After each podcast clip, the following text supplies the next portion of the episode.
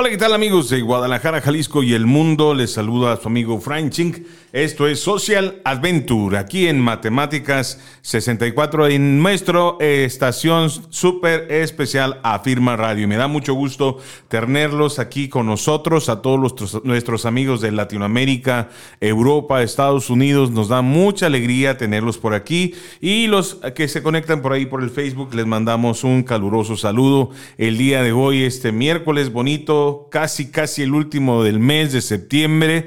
Y bueno, ahora mi compañero Armando se nos rajó, no, no vino, no vino, eh, pero está bien, está justificado. Hoy es cumpleaños de su esposa, por lo tanto, si venía, dijo que era hombre muerto. Así que les mandamos un saludo, me da mucha alegría estar con ustedes. Y bueno, como lo prometido es deuda, vamos a estar dando seguimiento a los trabajos realizados por ahí eh, durante la semana, pero también para nuestros amigos que nos escuchan, que tenemos ya un tiempecito estar platicando con ustedes, pues hablaremos hoy, después del corte del aprendizaje, después del corte del aprendizaje, hablaremos de cosas poderosas, sobre todo que muy desconocidas, que se llaman el poder del buen trato. Hablaremos de cuatro cosas muy importantes que impactan el buen trato con respecto a nuestra salud y con respecto al trato a la familia. Hoy vamos a hablar eh, un poquito acerca del aprendizaje de las matemáticas Fíjense que ustedes no están para saberlo, ni yo para contarlo, pero durante este tiempo de pandemia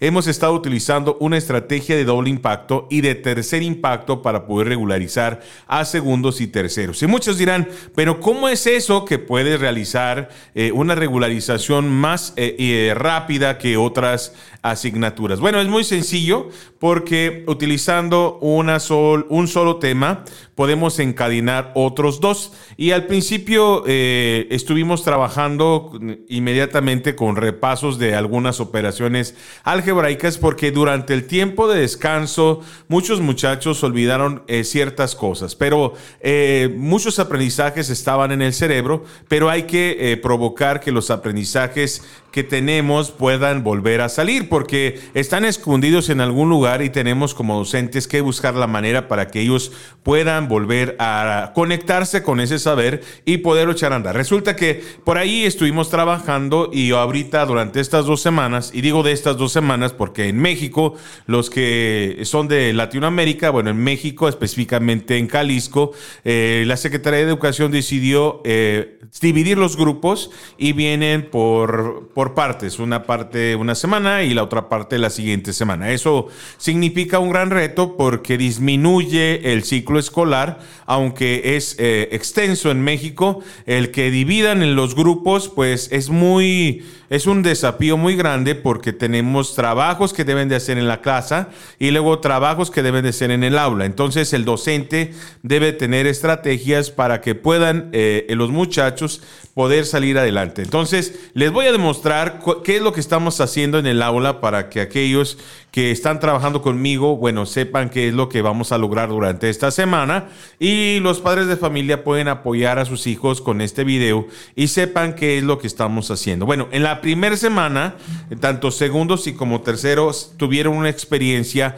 con las ecuaciones lineales de primer grado. Sí, las ecuaciones lineales de primer grado.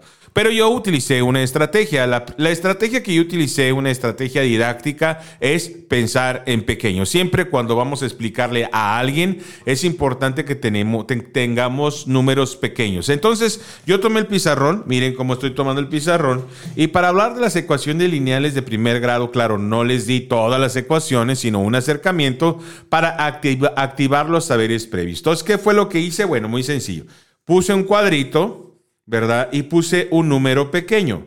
Un número pequeño que tenía una intención de darme una operación pequeña y esta operación pequeña le da confianza a los muchachos para, para saber qué número era y entonces ellos descubrieron que el número faltante era uno. Después, esta misma operación pequeña, eh, el cuadro donde pusimos el, el valor faltante, lo intercambiamos por una letra, que era el X. Y entonces volvimos a tomar números pequeños, x más 3, igual a 5 y entonces descubrían que la letra X ya no era el por, sino que era un número faltante, es decir, un paréntesis vacío en donde nosotros teníamos que poner una respuesta y que esta respuesta podía variar. Es lo que aprendieron durante la semana en la primera sesión. Ahora, no solamente nos quedamos ahí como fue la semana pasada, también utilizamos números con signo y vimos los dos casos de números con signo en una reducción simple. Entonces tuvimos menos 2 y menos 3, pero para poderlo lograr les conté un chismazo, les conté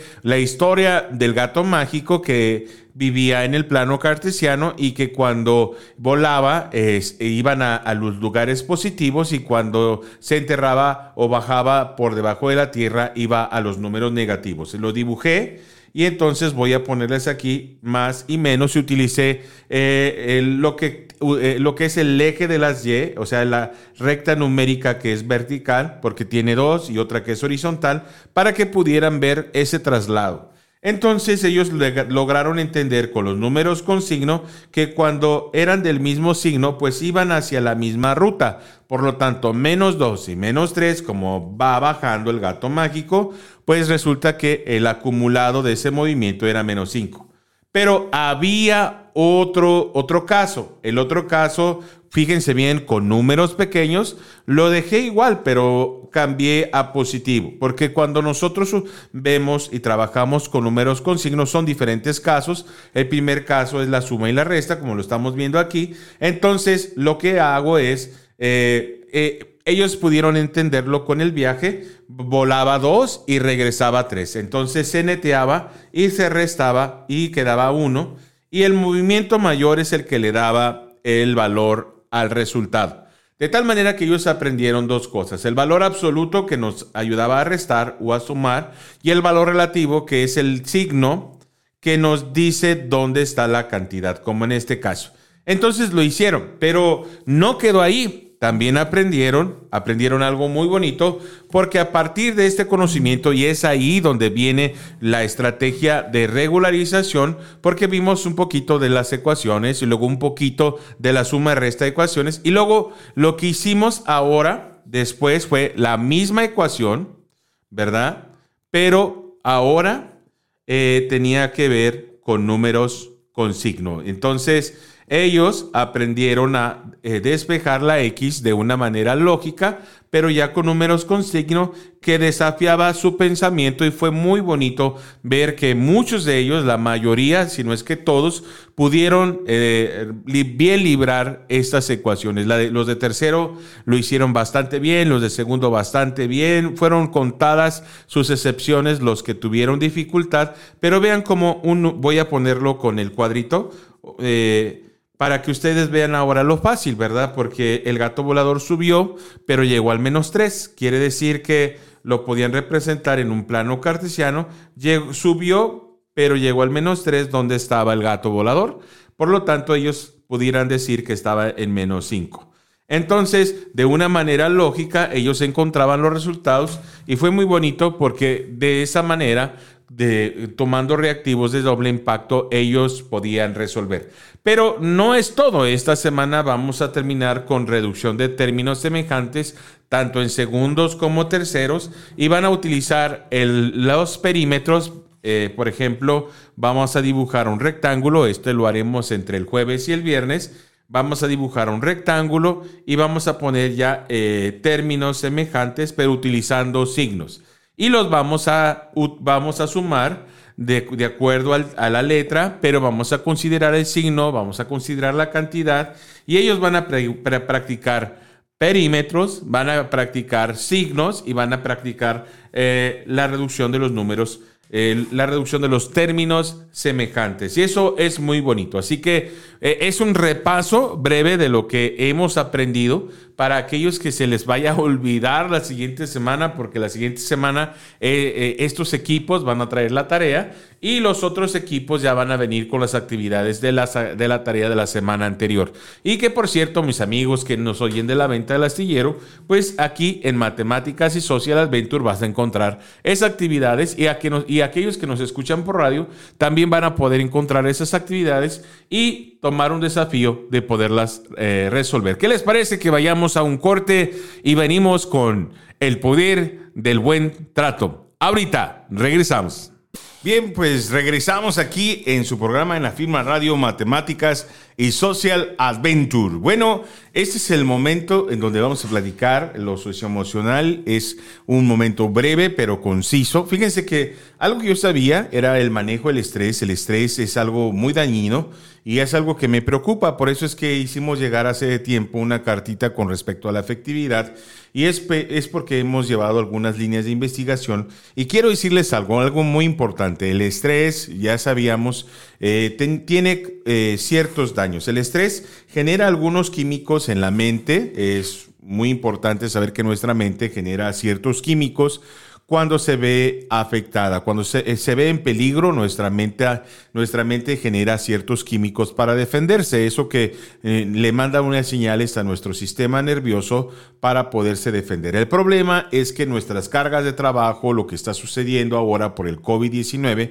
pues activan nuestras defensas y estamos con angustias, estamos muy enojados, eh, no porque estemos enojados, sino es respuesta de los químicos que estamos eh, generando de, por los problemas económicos, por los problemas familiares, por las cuestiones del tiempo. Y hay cuatro cosas que el estrés genera. El primer, cuando el ser humano no tiene una manera de regular el estrés y que siempre está preocupado, pues desde luego que su carácter va a cambiar, va a estar regañando de más, va a estar molestando a las personas, va a estar generando conflictos y va a ser como, así como las personas se, deterioran cuando consumen drogas, lo mismo sucede cuando tenemos un descontrol de estrés en las personas. Nuestro rostro, nuestro cabello, nuestro cuerpo se, se envejece eh, en la afectación de los, cuando es un nivel altísimo de estrés, como un divorcio, la pérdida de alguien, o que tenemos mucha preocupación extrema, pues esos químicos empiezan a, a generarse en nuestro cuerpo, cambiando nuestra forma de ser. Pero el problema no es que solamente lastima a la gente que amamos, que está a nuestro alrededor. El problema es que genera enfermedades. Y la primera enfermedad que genera el estrés es presión alta. Hoy en México muchas personas padecen de presión alta y esto es porque el estrés no lo manejan, lo tienen libre, lo están generando y no tienen manera de, descenderlo. Porque eh, el estrés es una situación de defensa que pareciera ser imperceptible para nosotros, sin embargo lo vivimos. Y cuando lo vivimos por mucho tiempo, pues nuestro cuerpo ya no lo soporta, se deteriora y genera presión alta. Otra de las cosas que, genera el estrés, porque no tenemos esa paz interior y no tenemos esa inteligencia emocional para poderlo regular, es la diabetes. Muchas personas eh, hoy en México son diabéticas por, eh, específicamente porque no es una enfermedad, sino es un síndrome. El latinoamericano de cajón eh, tiene problemas con el páncreas. Sin embargo, el mal manejo del estrés hace que la diabetes pues resulte en las personas. ¿Cuántas personas hemos oído que dijeron eh, le dio un coraje, le dio diabetes, o le dio un susto, le dio diabetes? Esto es eh, de alguna manera realidad porque los números, los eh, niveles de estrés afectan nuestro cuerpo y ya no pueden más, de tal manera que detona en la diabetes. Y no queda ahí, sino que el, el estrés mal manejado es propicia el cáncer, generalmente el cáncer de cerebro, el cáncer de otros tipos eh, que no son, no es un factor determinante el estrés para generar el diabetes, pero el, el, cáncer, pero sí eh, favorece el ambiente de desarrollo de nuestros cuerpos, el estrés cuando no lo manejamos. Además, que es el insomnio. Mucha gente no duerme y además a raíz de no dormir pues se generan pues daños eh, en nuestra mente, nuestras neuronas mueren de más y, y tenemos pues una baja calidad de vida. Entonces, cuando el estrés no es manejable, pues genera presión alta, diabetes y factores de cáncer en nuestra vida. Por eso es muy importante que tengamos un buen manejo del estrés y además que si manejamos bien el estrés, además de tener beneficios de salud, pues vamos a generar un espacio de ambiente positivo para todos. Porque una persona que siempre está estresada, siempre está de mal humor, tiene poca paciencia, se enoja con facilidad y bueno, vive con tristeza la vida y la vida se vive una sola vez. Pero yo lo que quiero comentarles es que aparte del daño del estrés, quiero decirles algo, las últimas investigaciones con respecto al buen trato. El buen trato, eh, mis amigos, es que cuando nosotros generamos buen trato en las familias, eh, en nuestras casas, nosotros generamos salud, desde luego porque nos la pasamos bien, pero quiero decirles que cuando una persona es tratada bien, eh, el buen trato se ha demostrado tiene un impacto muy poderoso en la genética humana cuando una persona eh, vive maltrato. Por eso es muy importante que el estrés en los padres de familia se disminuya y es muy importante que haya ese contacto físico, emocional, que es el, abrazo con la higiene de vida. Eh, porque cuando se les trata bien a los jóvenes, les impacta en los genes. Se ha demostrado que las madres embarazadas que viven estrés los niños que viven en su vientre, ellos se ven afectados en su salud y se dañan eh, genéticamente, nacen con un daño genético cuando los niños fueron eh, concebidos en niveles altos de estrés. Eh, y esto se puede ver porque van arrastrando algunas afectaciones hasta adultos. Esto es increíble, cómo el estrés puede, el maltrato puede dañar a un niño desde el vientre. Eh, y además se hicieron investigaciones en cortes de niños tratados mal, con otros, contrastando otros niños que fueron tratados bien. Y en los cortes donde los niños fueron tratados mal, las enfermedades congénitas se desarrollaron más rápido y tuvieron daños más terribles en el grupo de los niños maltratados. En el grupo de los niños tratados bien, los niños que fueron tratados bien, las enfermedades que se habían observado, que pudieran observarse enfermedades genéticas a futuro, resulta que retardaron su aparición y en unos casos, en muchos de esos casos también, eh, eh, corrijo, algunas de esas enfermedades nunca resultaron. Imagínate pues el poder del buen trato.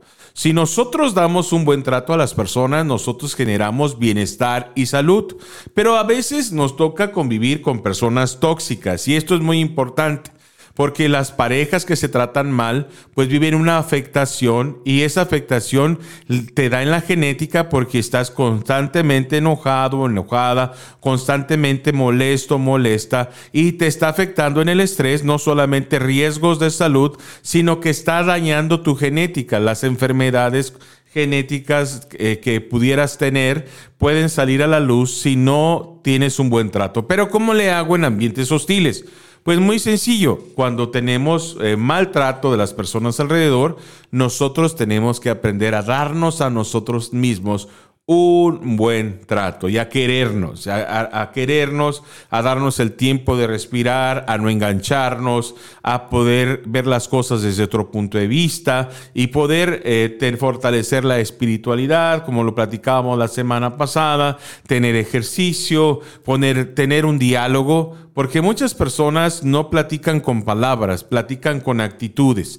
Y es muy importante que aprendamos a platicar y a conversar las cosas que no nos agradan. Es muy fácil platicar las cosas que nos agradan, es muy fácil fácil decir una grosería, es muy fácil decir una broma, pero decir lo que sentimos es muy difícil y es muy importante expresar nuestros sentimientos de las maneras correctas para ser objetivos en resolver problemas. El detalle es que muchas familias no son objetivas para resolver problemas y lejos de resolver el problema se complica la situación por la manera en que dijeron las cosas. Porque aparte de que no sabemos hablar, tampoco sabemos escuchar. Cuando una persona se nos, nos, llega a comentar lo que siente, es muy importante que aprendamos a tener un respeto y a darle eh, eh, confianza para que ella se equivoque, porque a veces puede equivocarse en lo que trata de decir y tal vez eh, da a explicar algo que no quiere decir. Tal vez está diciendo tú nunca me escuchas, pero lo que realmente es lo que está diciendo es que no me siento que no me escuchas. Pero utiliza otras palabras que nosotros le damos otro significado y lejos de podernos comunicar, nosotros eh, resulta que comenzamos a darle por otro sentido y no, y no, no logramos hacer las no, no logramos resolver los problemas y lejos de hacer los problemas más pequeños se hacen más grandes. Por eso es muy importante que revises el programa anterior. Hablamos de la asertividad en la comunicación y hablamos ciertos principios que debemos de considerar para nosotros poder eh, tener una buena comunicación en casa. Pero además de tener esos principios, tenemos que hoy aprender a tener un buen trato para con nosotros y darnos el espacio de respirar, el espacio de calmar nuestras emociones, el espacio de aclarar nuestras dudas, el espacio de entender que nuestra familia es nuestro mejor tesoro y que si no logro vencer el estrés seré un foco de enfermedad para todos aquellos que amo. Y además que si no logro vencer las emociones y todos los pensamientos que me están angustiando, pues mi cuerpo se verá afectado y el día de mañana puedo resultar con una enfermedad degenerativa tanto en las que mencioné o quizás genética. Y no quiero yo maldecirlos y no quiero asustarlos, simplemente quiero responsabilizarnos de tratarnos bien, porque cuando nosotros nos tratamos bien, existe salud y podemos generar un ambiente de desarrollo para nuestros hijos y la gente que amamos. Así que les quiero dejar esto en el corazón. Me da mucho gusto que hubieran estado con nosotros. Este programa fue cortito porque va directo a las familias, va directo con, eh, pues con calidad para que podamos reflexionar y mejorar nuestro eh, bienestar en nuestros hogares. Les mando un abrazo, un abrazo y un abuso, dijo, un abuso. ¿Cómo ves? Un abrazo, les mando un abrazo y nos vemos la próxima semana. Esto fue Matemáticas y Social Adventure. Hasta la siguiente.